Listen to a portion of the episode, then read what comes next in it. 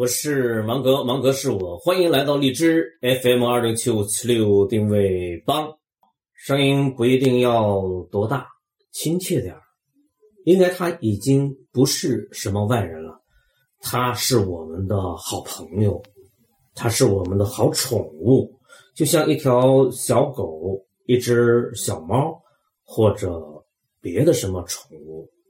互联网，我来了，互联网。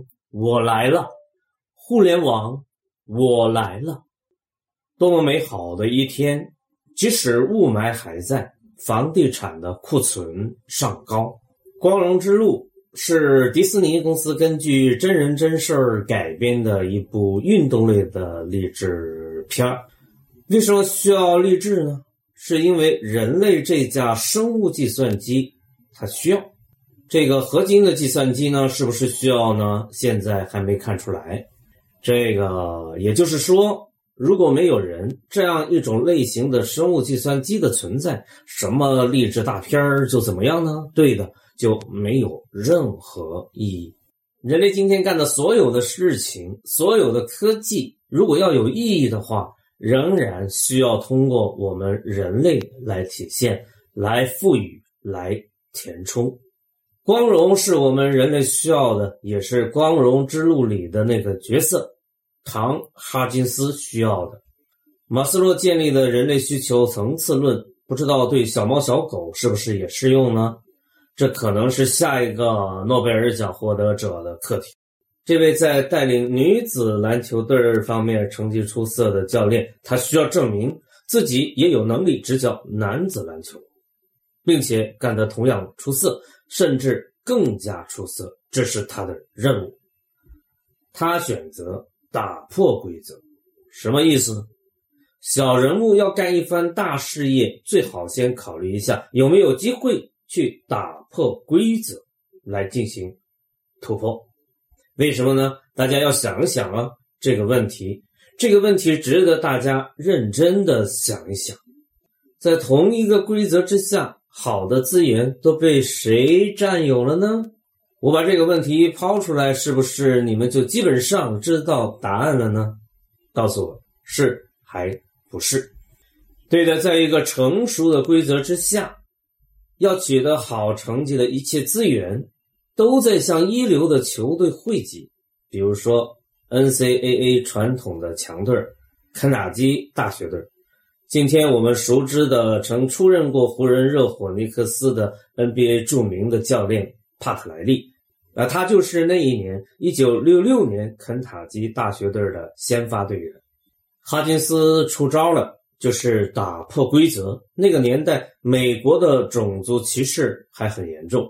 人们情绪化的选择忽视黑人孩子在篮球方面的天赋，或者根本就从骨子里不愿意承认黑人还能打篮球，尤其还能出现在 NCAA 的总决赛的赛场上。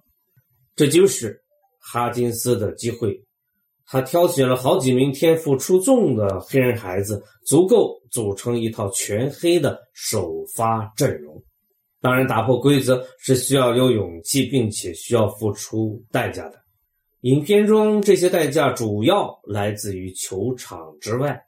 哈金斯的夫人不断的收到来自全国各地的来信，信中只有一种声音：谩骂。这个时候需要什么呢？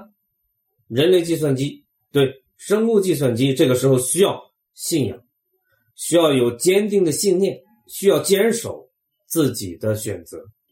机器计算机好像不需要这些，是吧？至少现在看起来是这样的。一路披荆斩棘，这支有着一伙天赋出众的黑人孩子的西部德州联队，终于杀进了总决赛。这个时候，一幕感人的故事出现了：这个队的白人队员主动放弃上场打球的机会，并相信自己的黑人队友一定能够拿下总冠军。机器人会做出这样的举动吗？你们无法回答，我也一样。今天没有人能够回答，甚至想象这个问题。结果没有让人失望，西部德州联队凭借全黑阵容拿下了总冠军。从此，美国大学篮坛正式进入到了黑白共存的时代。最后，我想说的是，每一段光荣的背后，都有一段艰苦的跋涉之路，并且人类生物计算机需要这些积雪，需要这样的精神食粮，哪怕是计算机时代、互联网时代、云时代，这一点不会改变，永远不会改变。大师向左，芒格向右。互联网，我来了！互联网，我来了！互联网，我来了！因为网络生物，芒格与你在一起；因为跨年演讲，芒格与你在一起；因为死磕军团，芒格与你在一起。如果你发现芒格或者是纳克对你来说还有那么一丁点儿，作用的话，不妨来找芒格聊聊。我们已经等你很久了。